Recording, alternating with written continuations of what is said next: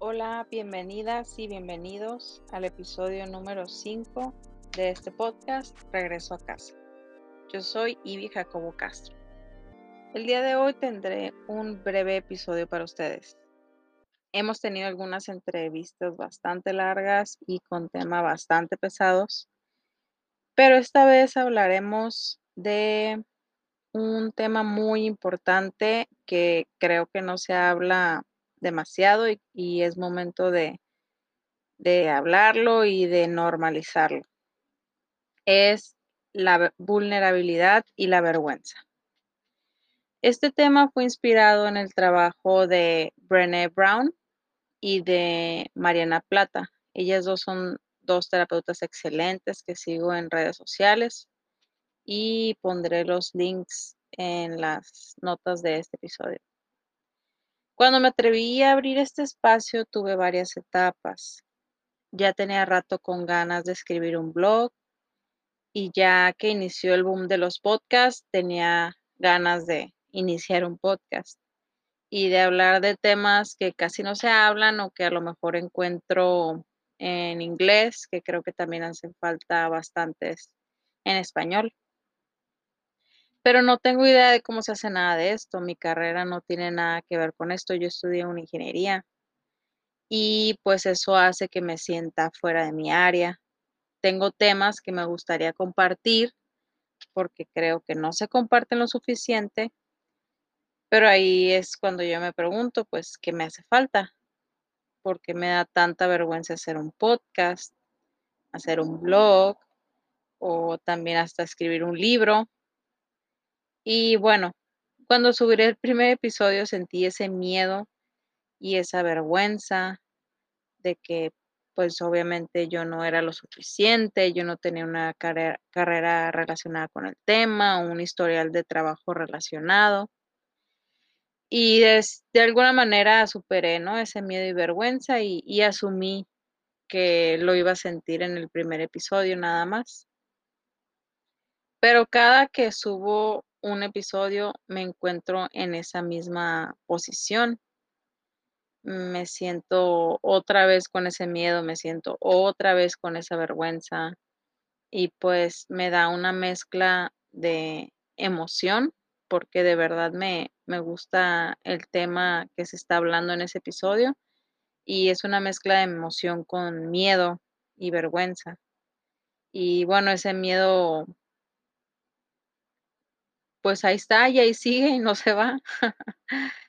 y, y, y siento que estoy expuesta, me siento vulnerable, siento que alguien se puede burlar, que puede decir que yo no tengo la suficiente experiencia o no tengo la expertise, que mi carrera no está relacionada con esto. Muchas, muchas cosas pueden pasar por mi mente y puedo puedo crear muchos escenarios en mi cabeza. Y hasta pienso qué personas dirán que, ¿no? Hasta súper detallados.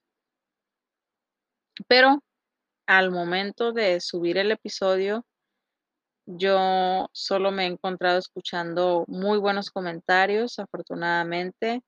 Sí, algunos detalles o algunas recomendaciones que siempre son bienvenidas, pero, pero a lo que voy es que todos esos miedos, todos esos escenarios que yo creé en mi cabeza, pues fueron nada más míos. Yo soy mi propia juez. Yo soy la única que dice esas cosas negativas de mí misma. ¿Y por qué lo hago? Porque soy tan dura conmigo misma. Y bueno, me encontré con este tema de la vergüenza que creo que es muy interesante y creo que pues todos la tenemos, es algo súper normal. Alguien que no tenga vergüenza pues tiene alguna condición por ahí, pero todos tenemos vergüenza en algún punto de nuestras vidas y es parte de nuestra vida, es algo normal. Pero ¿qué pasa cuando permito que esa vergüenza me congele y dejo que esa vergüenza no me permita moverme, no permita que yo haga las cosas que quiero hacer? Y bueno, ¿cuál es el siguiente paso de, la vergüenza? Cuando yo me atreva a hacer lo que quiero hacer, pues es la vulnerabilidad. Y pues no, no es nada alentador, ¿no? Saber que después de superar un paso vergonzoso, ahí sigue otro paso que, que también es bastante batalloso, ¿no? Como permitir a los demás a, a que me vean vulnerable, estoy yo ahí expuesta, expuesto. Pero honestamente creo que deberíamos de normalizar la vulnerabilidad. Creo que en los lugares de trabajo, si las personas nos permitiéramos ser más vulnerables, más honestas, yo creo que tendríamos un área de trabajo más sana, hogares más sanos, conexiones reales con las personas que nos rodean. ¿Y qué es un lugar? ¿Qué es un, qué es un lugar con vulnerabilidad? Un, lugar con vulnerabilidad es, un lugar en donde tú te puedes expresar libremente, en donde puedes cometer un error y, no pasa nada. Tienes a personas que te rodean, que, te están permitiendo ser vulnerable y cometer errores. Y ahorita que está tanto de moda la cancelación, y yo he sido cancelada varias veces por varias personas porque pues me, me permito ser vulnerable y a lo mejor no, no les gusta esa vulnerabilidad ni en ellos ni en mí, entonces es más fácil cerrar, cerrar esa puerta. Entonces, hogares, trabajos con vulnerabilidad, yo creo que, que traen mejor, mejores conexiones y nos permite ser más auténticos. Y bueno, cuando tienes una vida en donde fuiste parte del montón, no se te dio tu lugar, fuiste educada de una manera dura, es fácil sucumbir ante la vergüenza.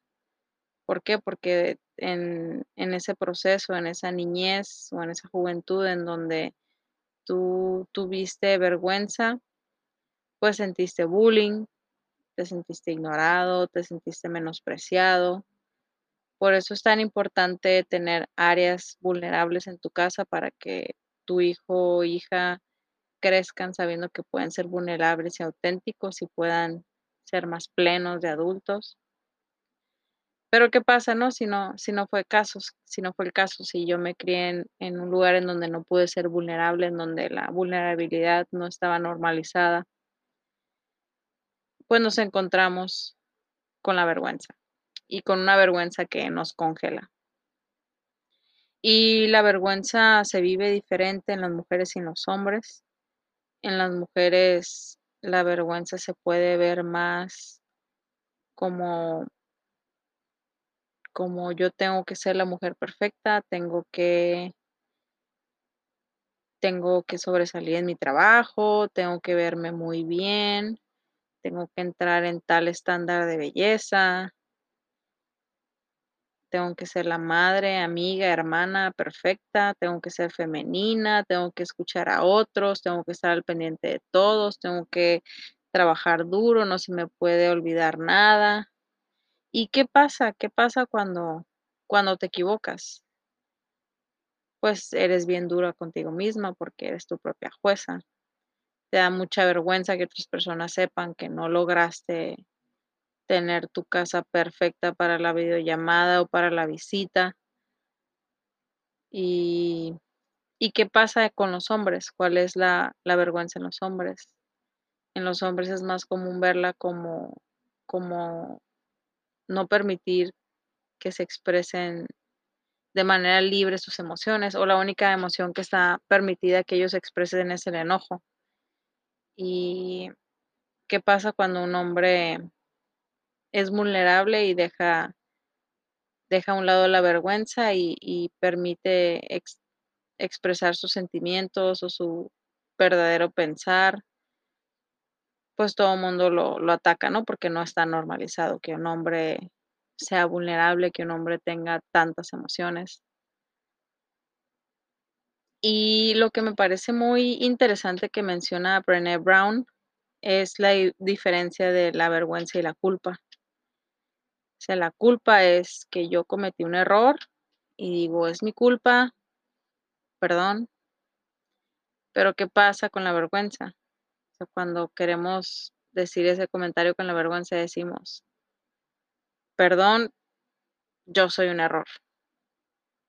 Entonces, ¿por qué, por qué ser tan duro contigo mismo? ¿Por qué cancelarte tú misma por completo solo por haber sentido vergüenza? Y otra cosa que, que creo que es bien importante decir con la vergüenza es, es no permitirnos tener un descanso. Eh, las personas, eh, las personas no nos permitimos eh, tener un descanso real.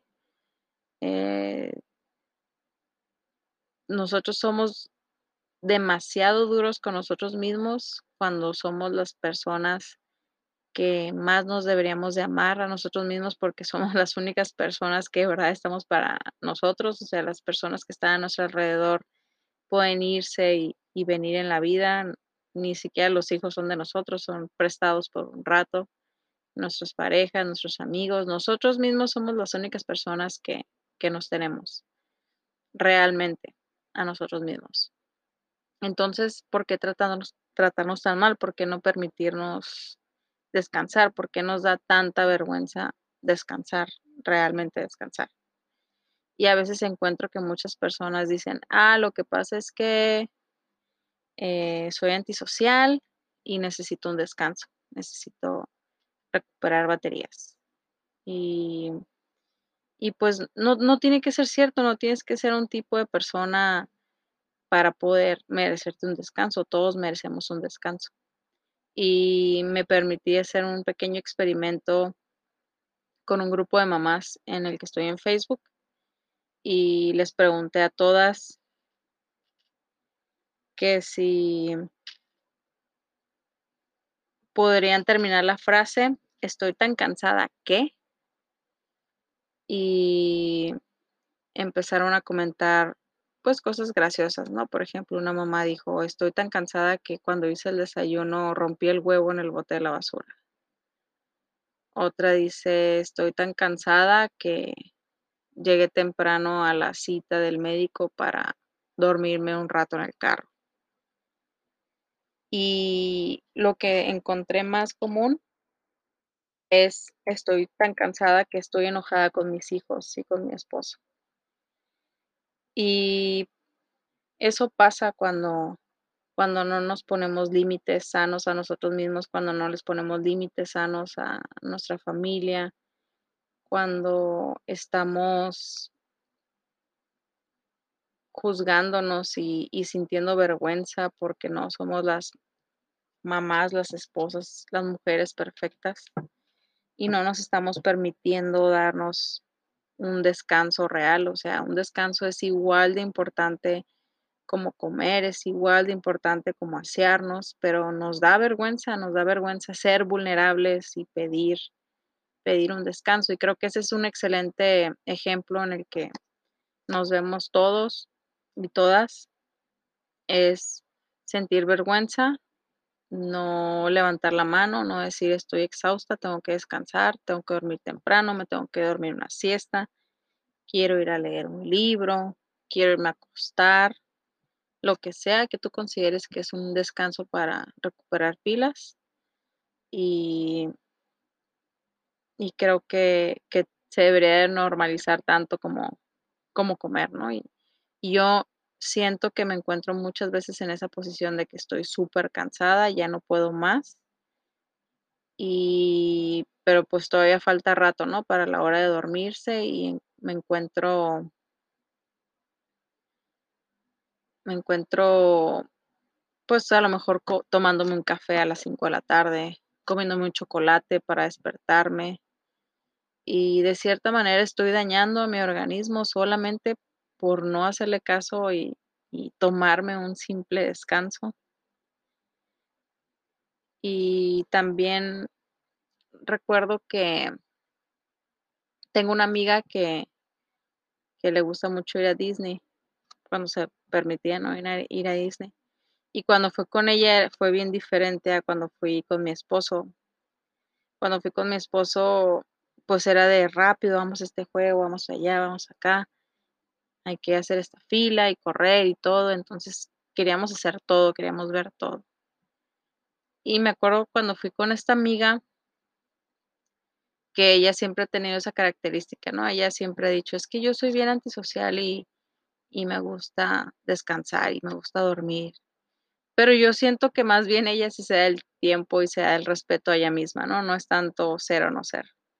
Entonces, cuando fui con ella, pues lo disfruté mucho más porque nos dábamos esos descansitos entre juegos, nos dábamos esas oportunidades de recargar pila y, y, fue mucho más ameno porque porque pues no, nos, bueno, más bien me obligó a mí a respetarme a mí misma y, y ya el siguiente viaje que hice con mi esposo ya le propuse lo del descanso y sí sentí el viaje un poco más ameno. Y bueno, eh, parte de esta reflexión es permitirme a mí misma ser vulnerable en este espacio y lo siento como un empujoncito a seguir adelante con este podcast y, y me da gusto que ustedes lo hagan conmigo. También los invito a que ustedes hagan su propia lista de qué te da vergüenza, por qué no te permite ser vulnerable, qué te detiene. A lo mejor ese miedo y esa ansiedad es el que te está deteniendo. A veces eh, me encuentro con, con esa situación de que sí, me voy a atrever a lanzarme a hacer esto diferente, pero la ansiedad y el, el miedo me atacan. Y solía tenerle miedo a la ansiedad, pero ahorita la veo un poquito más como mi amiga. La manera en la que a mí me ataca la ansiedad es, es con la comida, luego ando teniendo muchos antojitos, también con el insomnio. Cada quien, a cada quien nos ataca de manera diferente, ¿no? Hay personas que tienen reacciones en la piel, otras personas que hasta sienten que se les va el aire. Sí he llegado a sentir ese tipo de ansiedad, pero pero con un estrés un poco más, más grande, ¿no? Pero ahorita, en estos momentos, como yo siento esa ansiedad, es con insomnio, con, con, con querer estarme dando esos antojitos de que mucho chocolate y eso. Entonces me doy cuenta ahí que, que tengo ansiedad. ¿Y qué pasa cuando yo siento esa ansiedad? Pues trato de verla como, como una alarma, una alarma para mí misma, que algo, algo por ahí me está molestando y trato de, de tener ese espacio para reflexionar y, y lo voy y lo escribo directo en mi diario y si pesco algo importante eh, dentro de esa ansiedad, pues lo trabajo con mi terapeuta y ya lo revisamos juntas. Y bueno, también existe otro podcast que me parece muy interesante. Se llama ¿De qué tiene hambre tu vida? De Ana Arismendi. Y ella platica sobre la ansiedad y cómo prestarle atención y cómo, cómo hacer las paces con, con ella y, y, de cierta manera es, pues así no te da tanto miedo, ¿no? Porque es bien fácil que te sientas congelada por la ansiedad y cómo voltearle la carta y, y verla un poco más como, como una herramienta para escucharte a ti mismo. Porque si no te escuchas a ti mismo, llega la ansiedad y, y, se expresa de, de diferentes maneras. Son pequeñas alarmas. Pues es para que atiendas algo que, que estás ignorando y que te habla por otras partes. Y bueno, este episodio, como ya te mencioné anteriormente, es parte de mi reflexión personal. Yo no tengo ninguna preparación como terapeuta. Este es el resultado de investigaciones y de mi propio camino con mi terapia personal. Y pues te digo, te invito a que tú te hagas esas preguntas y, y más bien me gustaría normalizar este tema de la vulnerabilidad y de la vergüenza para, para crear así un espacio en donde todos podamos ser un poco más expuestos, un poco más libres, un poco más reales. Y bueno, espero que, hayan disfrutado de este episodio y nos vemos la próxima semana. Adiós.